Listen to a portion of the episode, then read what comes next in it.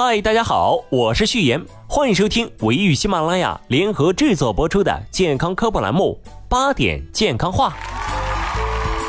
今天这个故事是我看到一位上海的肿瘤专家何玉明教授分享的他的亲历故事。我希望这个故事能够让更多的人认识到，有时候疾病没有我们想象的那么可怕。数据显示，大概有三分之一的肿瘤患者是吓死的。所以，肿瘤这个听起来沉甸甸的话题，往往会成为压垮一些人的最后一根稻草。在一次访谈节目中，何教授遇到了一个病人，三十多岁，因生意场上反复遭受挫折，不太注意生活饮食方式，自我较真的性格，再加上暴力的脾气等综合作用，而患上了晚期肠癌。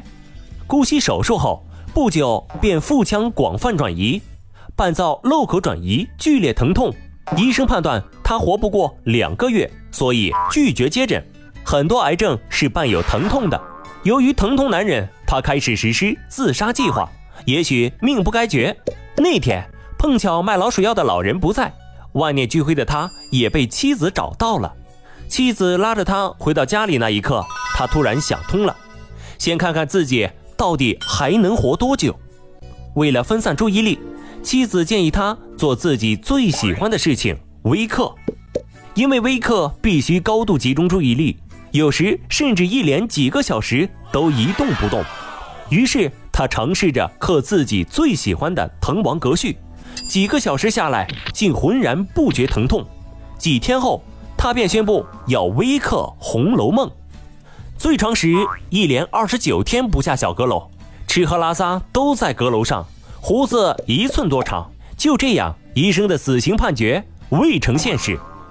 到了二零零三年六月一日凌晨四点，刻完《红楼梦》最后一个字时，他欣喜若狂。这时，不仅活过的天数超过医生死刑判断十五倍之多，而且原本造瘘口处又肿又硬又疼痛，一碰即出血的转移度也早已不知去向。他就这样康复了。到现在为止，已经整整十四个年头了，查体也再没有发现癌症。每个幸运的人都有其特殊的原因，但是有个骨灰级的爱好，真的是一个特别能给人强大动力的事情。这不仅是癌症患者，其实对我们来说也是非常宝贵的爱好。小病上医院，大病先预防。我们唯一平台上可以约到全国的专家。咨询、看病、复诊都可以，通过下载唯一 APP 就可以实现喽。我们想的其实很简单，只是建立患者和医生之间的纽带，更方便就医。